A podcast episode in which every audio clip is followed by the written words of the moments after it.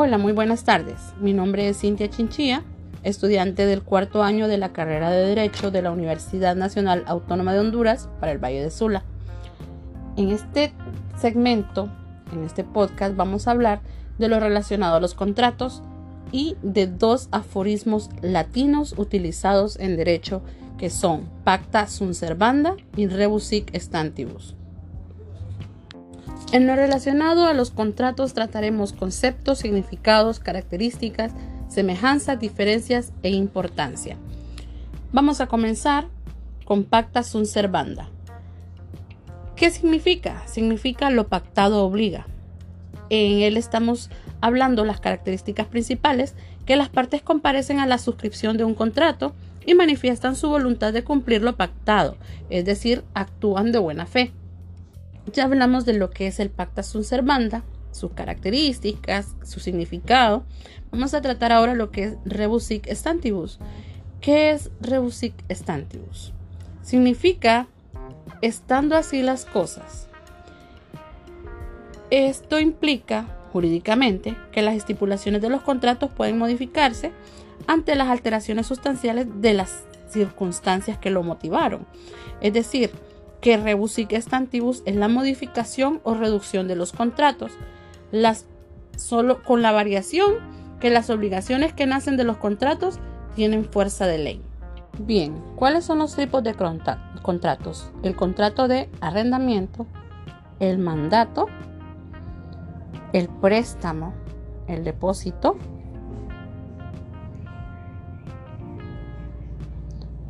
Vamos a hablar de todos ellos.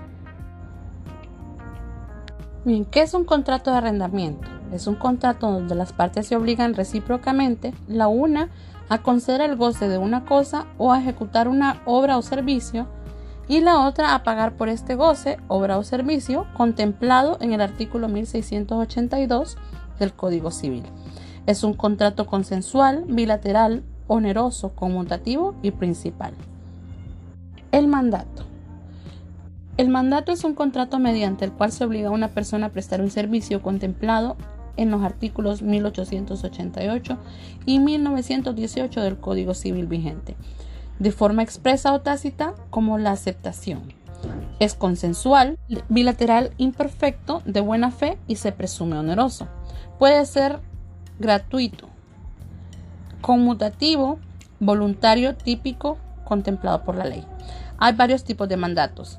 Entre ellos está el de tipo general, que es para la administración de todos los bienes, y el especial, que es en ciertos casos, determinado por el Código Civil. Puede ser propio o por cuenta ajena con representación o sin representación. El préstamo es un contrato donde una de las partes entrega a la otra alguna cosa no fungible.